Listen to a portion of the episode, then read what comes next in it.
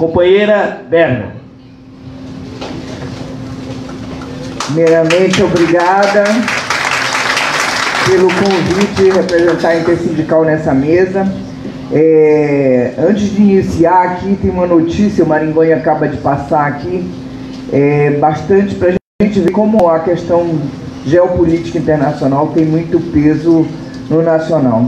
Foi feita uma batida no MEIA, agora a polícia, na casa do policial Rony Lessa, que é o responsável, acusado né, de assassinar Marielle, e encontraram 116 fuzis M16, que na verdade ele está dizendo que na foto aparece, claro, que é o M de 27, é produzido pelo United States Marine Corps, né, e não foram apreendidos é, da, de algum outro lugar, mas sim vieram embalados, tá? Tá dentro de uma, caixas embaladas diretamente de fábrica, que custaria em torno de 360 mil dólares, ou seja, como é que um ex-policial miliciano tem 350 mil dólares para comprar esses fuzis, que são mais modernos fuzis, né, mais avançados das forças militares norte-americanas né, na casa de um miliciano. Então, para vocês verem como é complexa a situação né, e como é importante hoje para os Estados Unidos controlarem a situação na América Latina, derrotar a Venezuela e a situação no Brasil também. Só, pessoal. Ó, é o seguinte, olha, nós vamos ter uma equipe aí para pegar as perguntas por escrito para a gente já ir fazendo as perguntas, nós vamos pegar 10 perguntas para depois eles responderem. Tudo bem, pessoal? Tem uma equipezinha aí, com tranquilidade, levanta a mão, levanta o crachazinho e vamos seguir. Como eu não sou ministro, ele me interrompe, né?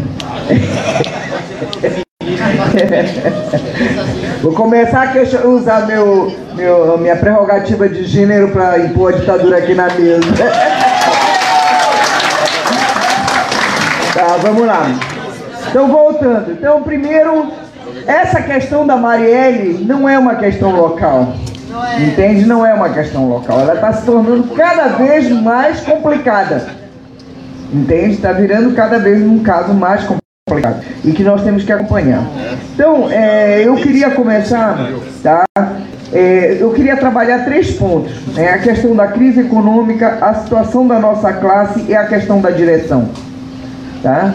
Não vou nem trabalhar a questão ambiental porque não daria tempo hoje aqui, mas também é um tema que nós temos que esse planeta tem limites e que o capital, no seu estágio atual de crise, né, coloca em risco não só a humanidade, mas o planeta. Né? Então nós temos que a nossa responsabilidade como herdeiro das melhores é, tradições né, da esquerda mundial, de gerações e gerações que morreram para que nós estejamos hoje aqui, sem estar presos ainda, né? É, nós somos herdeiros disso. Então nós temos que discutir essa situação mundial à, à, à luz né, desse processo para reverter essa situação, porque nós estamos num processo de. com a crise econômica de 2008 que se aprofunda, né, a partir do marco colocado aqui pelo próprio Amorim né, pós-queda da União Soviética, que abre uma nova situação mundial, abre o século XXI, independente das nossas avaliações, eu sou de uma tradição bastante crítica ao processo na União Soviética, mas a União Soviética era objetivamente uma pressão sobre o capitalismo para que houvesse o estado de bem-estar social nos seus países. Né? As condições para que a classe trabalhadora tivesse algumas conquistas né, que além da sua luta local, mas que tivesse essas conquistas garantidas. Era uma pressão objetiva no planeta para que essas conquistas fossem mantidas, já que a, o exemplo do lado de lá era pleno emprego, universidade para todos, educação, saúde, tudo, todos os serviços a serviço da maioria. Então, é, isso abre um novo, uma nova etapa no capitalismo e a agressividade do capital com a, o quadro atual que nós estamos vendo hoje. Então, a crise de 2008 é o aprofundamento disso, porque vieram com toda a gana.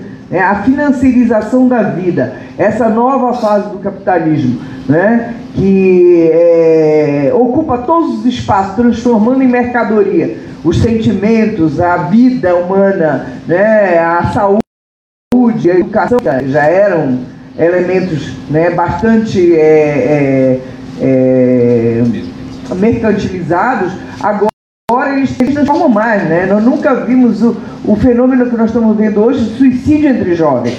Né? O normal entre os jovens é nós termos é, felicidade, andar em grupos, né? É, mudança, vontade de mudar o mundo. Né? E hoje nós estamos vendo um fenômeno de suicídio grande entre jovens que não têm perspectiva. Então a crise de 2008 também ela marca um novo momento disso. É porque essa ferocidade com que o capital veio, com o neoliberalismo, né, financiarizando a nossa vida, é, também tem reveses, tem resposta da classe trabalhadora. Né? A primeira dela foi no nosso continente. Tá? Os governos progressistas do continente e que agora, na verdade, se, não se resume, porque também tivemos a vitória no México e mantém no Uruguai um governo de, com outro viés, né? mas é, hoje a Venezuela é o centro das contradições mundiais. Porque depois do revés que os Estados Unidos teve na Síria, onde ele jogou bastante cartas para destruir com aquele país, né? hoje a Venezuela é o centro das contradições mundiais. Dessa polarização, porque eu acho que não é um mundo multipolar, eu acho que é uma polarização entre blocos, né? principalmente com dois grandes motores, que é os Estados Unidos e a China, pela disputa do controle mundial, né? e aí os, os seus satélites no seu entorno, né? mas há essa polarização. É, nesse quadro, nós, a crise de 2008 aprofunda o processo de uma crise de superprodução, né? onde o capital, com desenvolvimento fantástico das tecnologias, exclui grande parte da população mundial da produção. Então nós temos que estudar, nós estamos aqui é um congresso de trabalhadores, aqui é um seminário internacional de trabalhadores. Então nós temos que discutir é, essa crise, aprofundar entre nós as consequências dessa crise, a origem dessa crise, a dinâmica dessa crise. Segundo, nós temos que discutir como fica a nossa classe, né? E também como nós superamos o processo das direções, que nós estamos fragmentados, as respostas nossas no mundo inteiro têm sido é, de país a país, quando na verdade o problema nosso é único. Assim como o capital atua em todo mundo, a classe trabalhadora deveria responder em todo mundo. Então, é, alguns é, dados dessa crise. Em primeiro lugar, uma onda migratória que nunca se viu, como nunca se viu no mundo. Né? É, são hordas inteiras de pessoas caminhando né, no mundo todo, tentando buscar alguma é, esperança em outros países onde concentra o capital. Né? Então nós vemos o processo não só da Síria, da África, no interior do continente africano todo, né? nós vemos na América Latina, em relação aos Estados Unidos, mas também interno na América Latina. Né? Em todos os nossos países nós estamos vendo como aqui né, a exploração da mão de obra boliviana, por exemplo, né? É agora a vinda dos venezuelanos, né? que é praticamente uma expulsão né? que os Estados Unidos está fazendo. O que fez na Síria de forma é, violenta com armas, está fazendo com outro, outros métodos na Venezuela. Entende que é uma, essa resistência para nós é um orgulho, porque da velha leva de, de, de, de governos progressistas é quase que a única resistente. Né? Então, e mostra porque lá foi o processo mais radicalizado que não temeu a mobilização de massas nem a formação de resistência em cada bairro, em cada cidade. Isso foi fundamental para essa resistência hoje.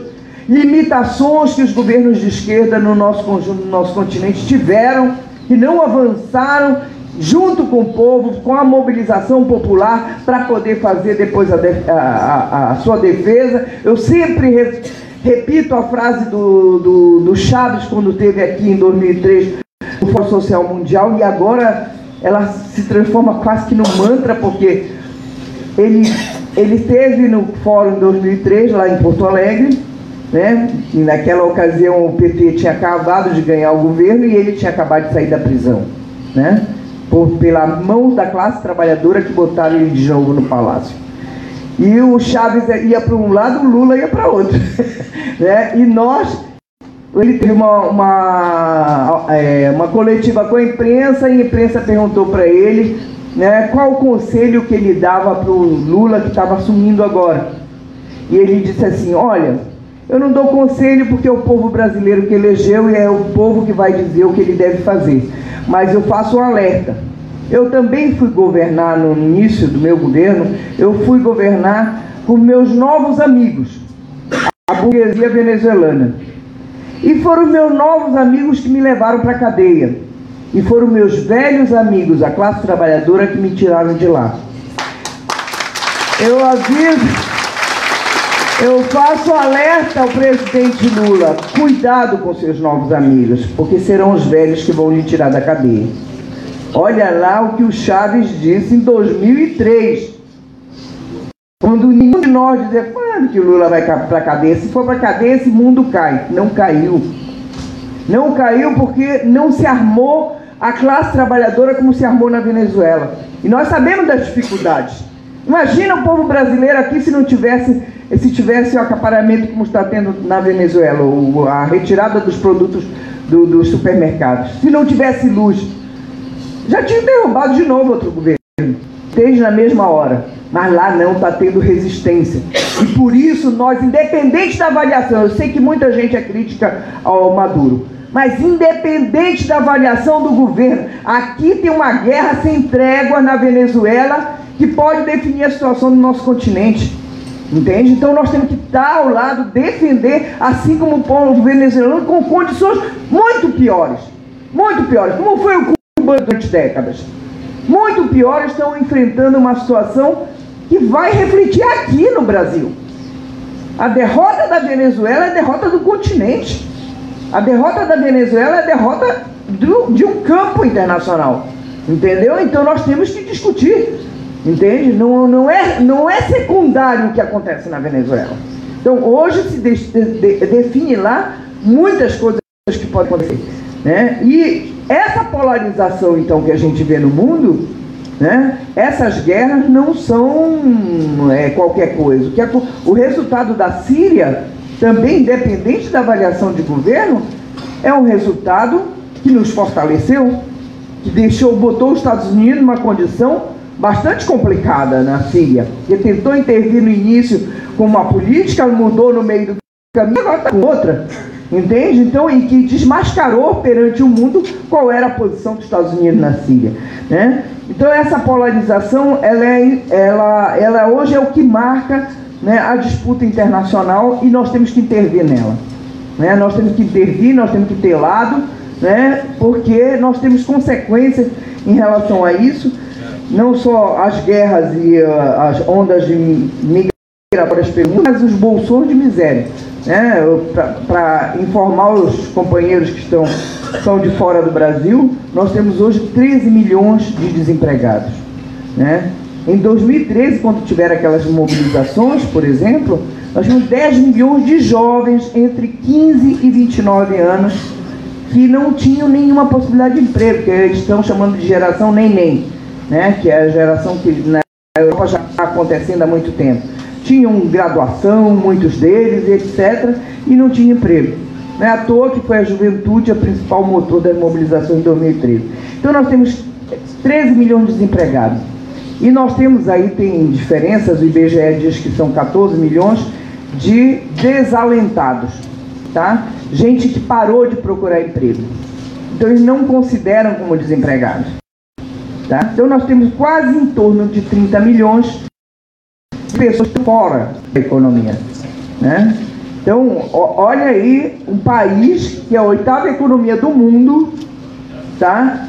o quarto produtor de alimentos, que é o Brasil, e voltamos para o mapa da fome. Como é que tu explica que o quarto produtor de alimentos está no mapa da fome?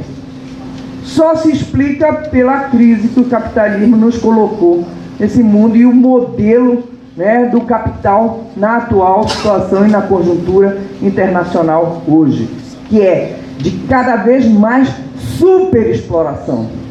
E isso que falou o Amorim dos Estados-nação é muito importante, porque se especulou bastante, ah, agora a financiarização mundial, a globalização, não existe os países, o Negre veio com aquele do império, né, a tese do império, que não existe mais os países, as nações, é falso. É falso, existem os países sim, está aí o Trump para mostrar que os países existem e tem política de, é, nacional. Né? Então há nessa fase da financiarização, que é internacional sim, que reúne em Davos e tira política contra nós, há nessa fase do capital também uma tendência nessa polarização a autoproteger suas economias centrais. Nós, países dependentes, é o contrário. É a abertura, como diz aqui no Brasil, abertura dos portos a nações amigas. Né? É entregar todas as nossas riquezas, como a Embraer, é entregar nossos minérios, como nós estamos fazendo em Minas Gerais, na Amazônia, entregando todas as nossas riquezas naturais, é isso que eles querem, acumular a uma corrida, e aí dos dois blocos, a uma corrida, porque a China chegou aqui comprando terra para tudo quanto é lado. A Dilma teve que baixar um decreto para impedir né, a venda de terras, porque já estava numa situação gravíssima. Né? A China já está dominando uma boa parte é, de terra no Brasil, de compra de terra no Brasil. Então, há esse, nessa, nesses dois blocos, nesses dois campos, nessa polarização, uma disputa feroz pelas riquezas naturais dos nossos países. E nós temos que ver não só minérios, como petróleo, a guerra lá do petróleo também está por trás disso. A posição da China também não é de só, só de países amigos. E tem interesses profundos no petróleo da Venezuela. Lógico que a gente tem que utilizar né, a crise entre os, as disputas entre eles para nos localizar na, nesse processo, né? briga de, de, cachorro grande, né, como diz no Brasil. Né? Então, é, então, primeiro sobre isso da crise econômica, né, que há uma concentração maior de riqueza, né, agora semana passada ou retrasada, o Bernie Sanders lançou sua candidatura nos Estados Unidos e falava, são três norte-americanos, três norte-americanos trilionários, né, donos de uma fortuna incalculável, né, que são têm a mesma riqueza que a metade da população norte-americana. Aqui no Brasil ainda são seis, né? Seis brasileiros são donos da metade da riqueza. Então há uma concentração de riqueza como nunca se viu nesse planeta. Entende? Uma concentração brutal de riqueza e, um, e alastrando um, uma quantidade enorme de miseráveis, de pessoas que correm de um país para o outro, né, de ondas migratórias, etc. Então aí eu entro na situação da nossa classe, porque se há uma concentração retirada de direitos, como é que se encontra a nossa classe? A tecnologia nunca foi tão avançada. Né? O Keynes escreveu um livro né, que era para os nossos filhos, para os nossos netos. Nesse livro ele dizia o seguinte: no futuro, né, aquele momento nós tínhamos acabado de conquistar as oito horas na maior parte do mundo. Tá? E ele dizia: no futuro, os trabalhadores trabalharão, na verdade, três ou quatro horas por dia. Tá? Porque a tecnologia vai avançar tanto que vai permitir com que a classe trabalhadora fique trabalhe menos. Toda a população possa trabalhar menos e fazer outras atividades lúdicas, né, descanso, esporte, etc. O que nós vimos de lá para cá? Nós vimos aumentar as horas de trabalho. Né? Nós vimos esses trabalhadores que foram, digamos, excluídos da produção, né? Cada vez trabalhando mais em outras, várias coisas, né? subemprego, é, precarizados, é, terceirizados. Então há uma quantidade enorme de trabalhadores, como dizem aqui, não sei nos seus países, mas aqui os trabalhadores do Uber, né? toda vez que eu pego um Uber, eu pergunto, e aí, como é que está o Uber? Aí eles dizem assim, ah, tá muito bem, agora eu faço o meu horário. Eu digo, ah, é? Quantas horas tu trabalha por dia? Ah, no mínimo. Aí, mas tem dias que é 14 né, horas a gente faz. Entende? Eu tenho que alcançar minha meta diária. Entende?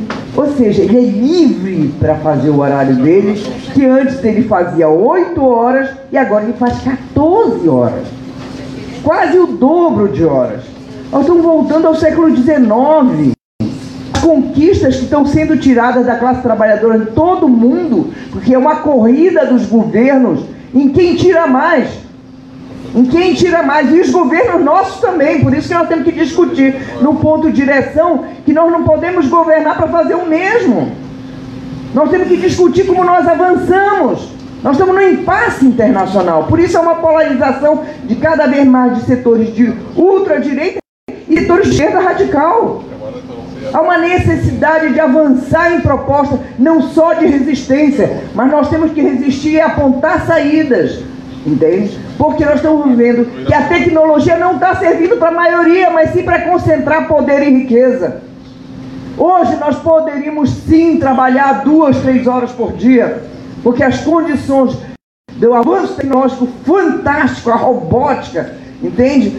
É, essa tecnologia é, 4.0 Entende? Poderia nos colocar numa nova situação da classe trabalhadora no mundo, de sermos felizes, de poder curtir a vida, de poder. É, hoje nós temos filho e saudamos quando nasce uma criança, mas a maioria de nós não pode ver o crescimento do filho. Nós não temos tempo. Todos nós aqui, todos quase que eu saudei, aqui, ai, tudo bem e tal, mas estou cansada, estou cansada. Entende? Todos nós estamos cansados. Nós não temos tempo para nada. Entende? Se pegasse aquele livro do Thompson, aquele texto sobre o tempo no século XIX, entende? e colocássemos hoje, imagina a loucura que seria sobre o tempo hoje.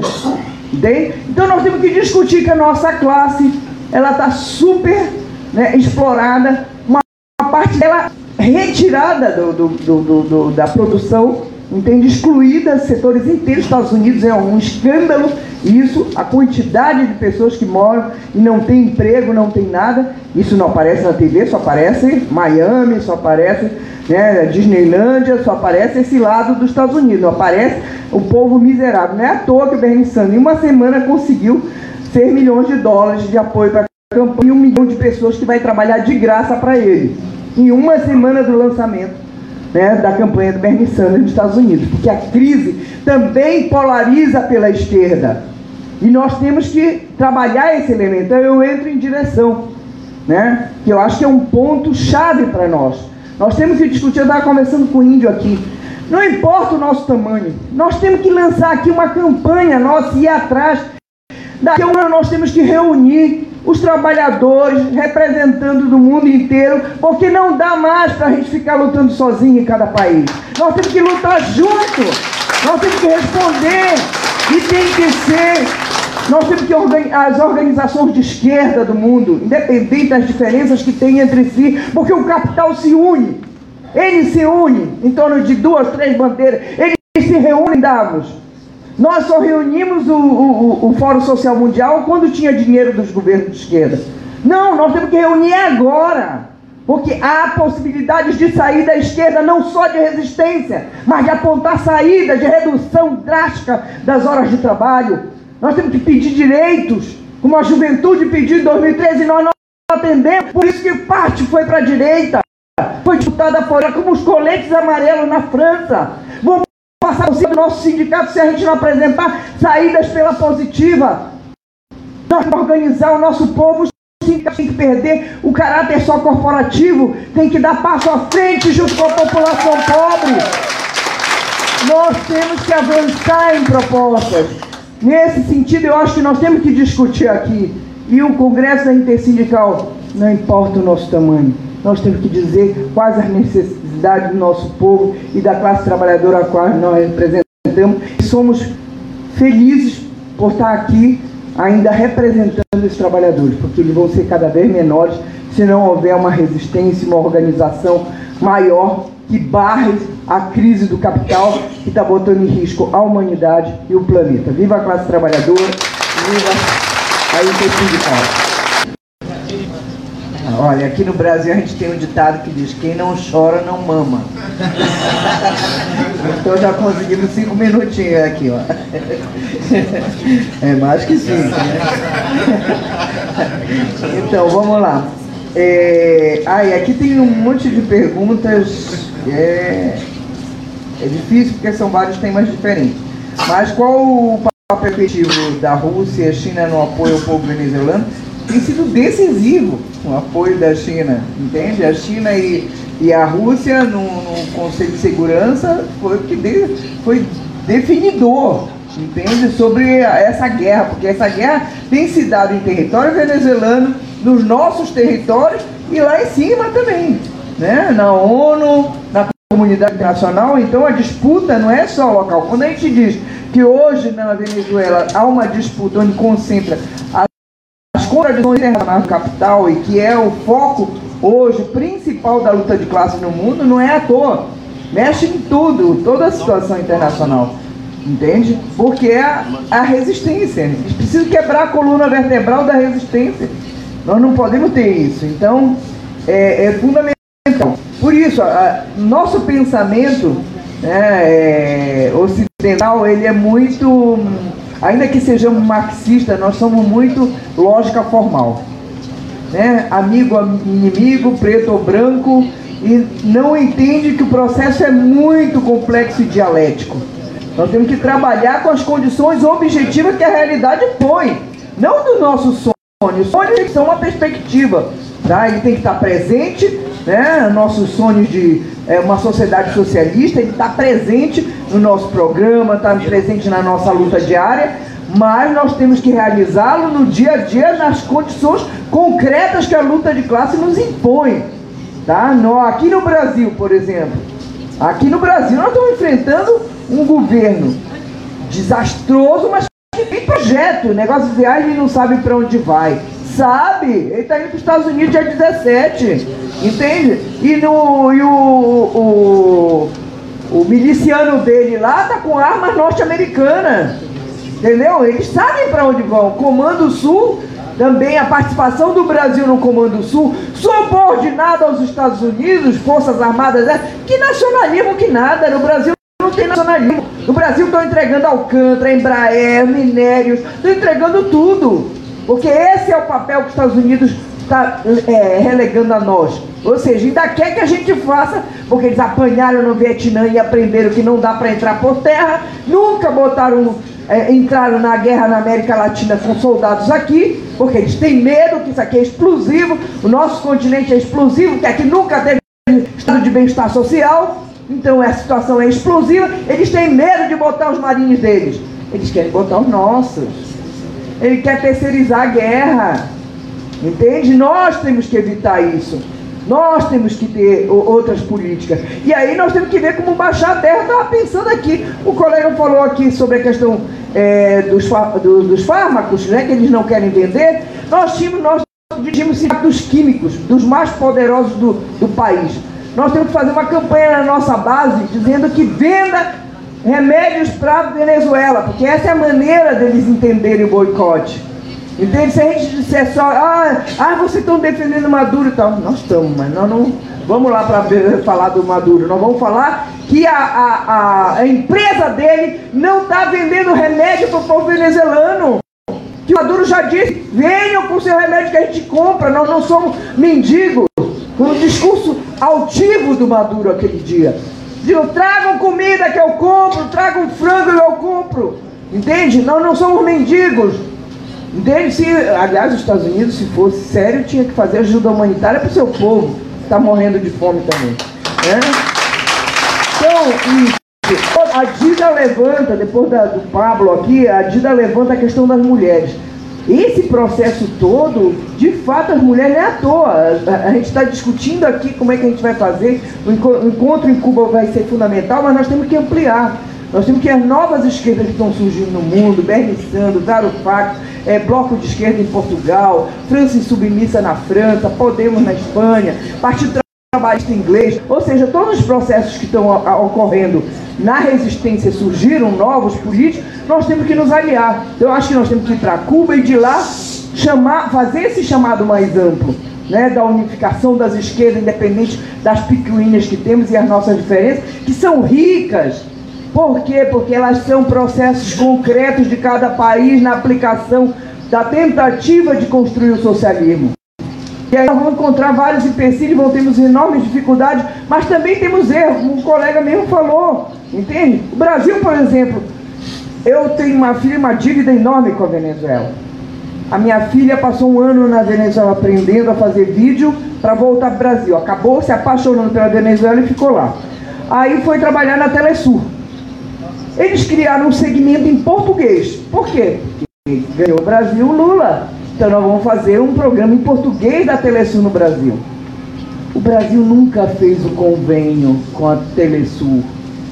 E apanhamos da Rede Globo. Se tem um lugar que não tem liberdade de imprensa, é o Brasil. Vão na banca de revista aqui do lado, só tem um lado. Ligue a televisão, só tem um lado. Um lugar que eu vi democracia na imprensa foi na Venezuela. Entende? Tem os dois lados. E mais, eles chamam a matar o Chaves na televisão. Mais liberdade que isso. Entende? Para mim, esse já ia preso. Entende? Mas não, lá os caras falando qualquer coisa na televisão. Era liberdade de imprensa. Só que isso não pode existir. No capitalismo não pode existir. Porque eles precisam passar as ideias dele, da, da pessoa pegando balde, daquela meia dúzia que eles pagaram para pegar comida do McDonald's lá no, no lixo. Entende? Porque são imagens que falam mais do que o discurso deles. Entende? Então eles precisam dessas imagens. Da imagem do caminhão pegando fogo que corre o mundo. Entende? E nós temos que responder. O Pedro está me dizendo que estão articulando para a gente ter uma imprensa entre nós, é fundamental. Por exemplo, nós estamos enfrentando agora a reforma da Previdência. Uma declaração do Chile sobre o suicídio das pessoas mais velhas por causa da reforma que foi feita no Chile, pelo mesmo Paulo Guedes que está aqui, assassino de, de, de aposentado, nós temos que ter essa entrevista nós temos que ter, os companheiros têm que fazer um documentário e nos mandar para a gente traduzir e colocar aqui. Nós temos que ter companheiros do Chile, cada sindicato nosso falando. Olha o desastre que o Paulo Guedes fez lá no Chile. Que essa reforma é desastrosa, que em 10 anos ninguém se aposenta. Pode fazer as contas. Entende? É com 90, 100 anos. Então, ou seja, nós temos que fazer esse trabalho, nós temos que avançar esse. Né?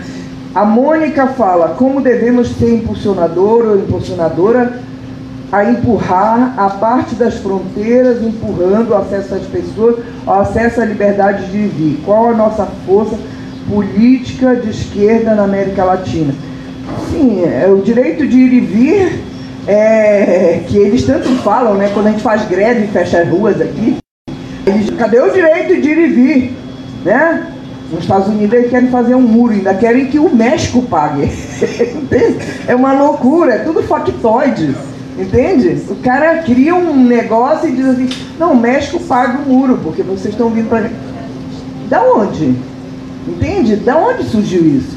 Eles que falavam tanto do muro de Berlim, agora tem um muro em Israel, tem um muro nos Estados Unidos, e cada vez mais estão construindo muros. Porque eles estão desesperados, que concentraram a riqueza, agora o mundo todo vai para os países onde a riqueza está concentrada. E aí eles não querem, não, para, aqui já deu. Entende? Já basta os pobres. Agora vem outros também. Entende? Mas eles causaram essa miséria. Eles causaram desastre na África. Entende? São os verdadeiros assassinos internacionais né? do, do, do, do setor financeiro cada vez mais concentrando renda.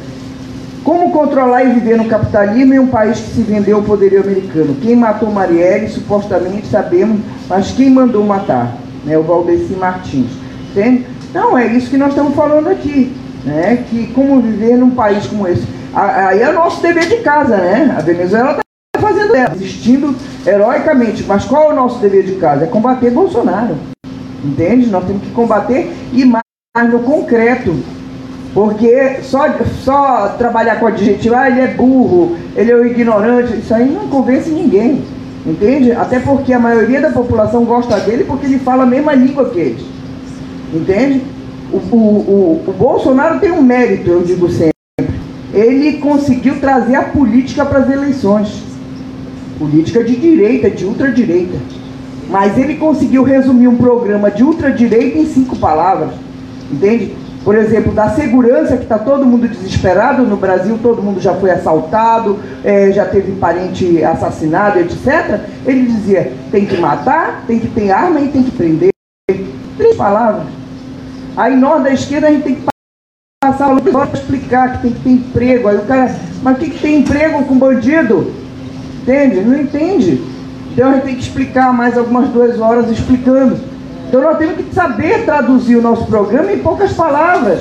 Nós temos essa dificuldade, ele conseguiu, entende? Então nós temos que fazer esse combate, né? E no concreto, no emprego, né? Dizer, vão acabar com a tua aposentadoria, porque é essa linguagem que o povo entende.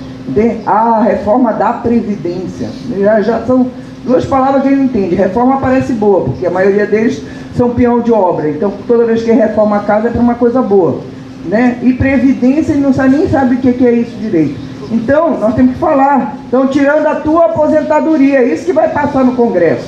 Entende? É essa linguagem que nós temos que falar. É, o Manuel Elídio Rosa Bancário, meu querido Mané, está colocando. No livro A Desordem Mundial, de Luiz Alberto é, não, Bandeira, ah, Manuel Luiz Alberto Bandeira há um memorando do ex-presidente Obama aos generais americanos que afirma que os inimigos dos Estados Unidos são os BRICS. Por isso, eles devem ser atrapalhados nos seus projetos. Pergunta: como os Estados Unidos irão boicotar os BRICS e dificultar qualquer projeto de integração na América Latina? De todas as maneiras. Agora, o grupo de. Hã? É, a, a, a, derrubar os governos, é, o grupo de Lima, é, novos tratados que eles vão con construir puxando Bolsonaro, essa reunião lá. O Brasil é decisivo na América Latina pelo, pela potência, o tamanho, etc. Então, quer dizer, então nosso papel enquanto brasileiros é fundamental nessa briga geopolítica mundial. Entende? Isso que falava o Chaves. O Chaves dizia assim: Pô, Lula tem um poder fantástico, um país daquele tamanho. Se eu, eu com a Venezuela, com petróleo, faço chover, vocês iam fazer uma tempestade mundial. Entende? Então nós tínhamos que avançar nesse sentido. Esse país é rico, nós temos nióbio, 90% das, da, da, das reservas de nióbio do mundo, do planeta. E quem põe o preço? Lá fora. E agora estão donos porque estão comprando a reserva de nióbio né? É, petróleo com pré-sal, que é uma loucura. Nós estamos entre os principais produtores de petróleo do mundo. Esse também foi um dos motivos do golpe que o Amorim não colocou aqui, mas que ele deve saber também que é isso, né? Quando o Brasil descobriu o pré-sal e as, e as irmãs norte-americanas disseram: vocês vão levar 20 anos para ter tecnologia para ir lá perfurar é, no, no, fundo do oceano esse petróleo. Em cinco anos, a Petrobras e as universidades brasileiras conseguiram tirar petróleo do melhor que tinha. Entende? Esse é o medo. E sabe qual é o outro medo que eles têm na Venezuela? É que vai aumentar o preço do petróleo de novo. Entende? E aí a Venezuela vai ter dinheiro para poder se recompor e poder ter uma política mais ofensiva. Eles precisam parar agora a Venezuela. Eles precisam disso. E sabe o que aconteceu recentemente? Eu acho, eu não, vi a mobilização de outra, eu vi que foi. A TV, quando mostra bem focado no, no Gaidó, é porque não deu ninguém. Né? Eu acho que o povo venezuelano, mesmo que tinha dúvida ou não queria apoiar mais o Maduro e que estava indo para as mobilizações de, da oposição, se deram conta que os Estados Unidos está por trás do processo. A questão da, da, da, da fronteira a derrota que eles tiveram na fronteira foi decisiva para mim. Entende? Então o povo venezuelano que antes dizia, ah, isso é discurso maduro, sempre fala dos Estados Unidos que está por trás. Agora está claro, os Estados Unidos está por trás. Entende? Porque eles estão, na verdade, é pela frente. Agora estão pela frente do processo. Então, isso também desinflou. A imprensa aqui disse, aquela safado da Globo News, que dá até raiva, vontade de quebrar a TV, né? Diziam assim, ah, o povo está cansado também de se mobilizar, porque não muda nada. É, o Guedó está chamando uma mobilização para amanhã, mas talvez não dê muita gente. Aí eu joguei a foto na TV, um negócio assim, só aparecia ele e uma pessoa toda. É, foi um fracasso. Eu vou, ainda vou averiguar, não vou fazer igual a eles. Vou averiguar quanta gente foi. Mas deve ter sido um fracasso, não tem. Entende? Então, quer dizer, eles estão perdendo uma atrás da outra. E olha, o país cercado até não tem energia, gente. Entende? Isso aqui é um cerco. Entende? E os Estados Unidos com medo de ocupar aquele país. Então, termino aqui, na, tem cinco minutos, só de, fazendo de novo esse chamado. Eu acho que é muito importante, acho esse evento em Cuba em novembro, ele é chave para nós enquanto classe trabalhadora, mas eu acho que nós temos que dar um passo à frente, tanto em nível dos nossos sindicatos avançarem combatendo só o corporativismo, mas trabalhar com o povo em geral, com, com políticas mais amplas, não só corporativas, mas como agora a Previdência, como a questão da, do custo de vida, bandeiras mais amplas que incorporem esse povo que está é, apartado da produção. Tá? Nós temos que incorporar, como faz o MTST, com a questão da moradia, né? nós temos que ir além e também fazer política. Os sindicatos têm que fazer política. Nós estamos numa fase da realidade internacional que não dá para ficar falando só de salário. Eles estão arrancando a nossa alma. Estão tirando a última gota de sangue de cada brasileiro, de cada trabalhador em nível internacional. Então nós temos que fazer política grande. Os sindicatos, as centrais, as federações mundiais, as organizações internacionais. E nós temos que unir com quem está tentando fazer política. Eu não tenho acordo com tudo, com as organizações pós que surgem por aí. Mas é verdade que a oposição em Portugal é o bloco de esquerda. Tem que estar com o bloco de esquerda, chamar todo mundo, entende? Temos que chamar a França submissa, tem que chamar o Partido Trabalhista Inglês, tem que chamar a Bernie Sanders e o Movimento Wall Street, temos que chamar essa, essa, essa oposição que surge hoje no mundo, junto com a esquerda tradicional, entende? Para que a gente possa dialogar com essa juventude, que esse é o problema.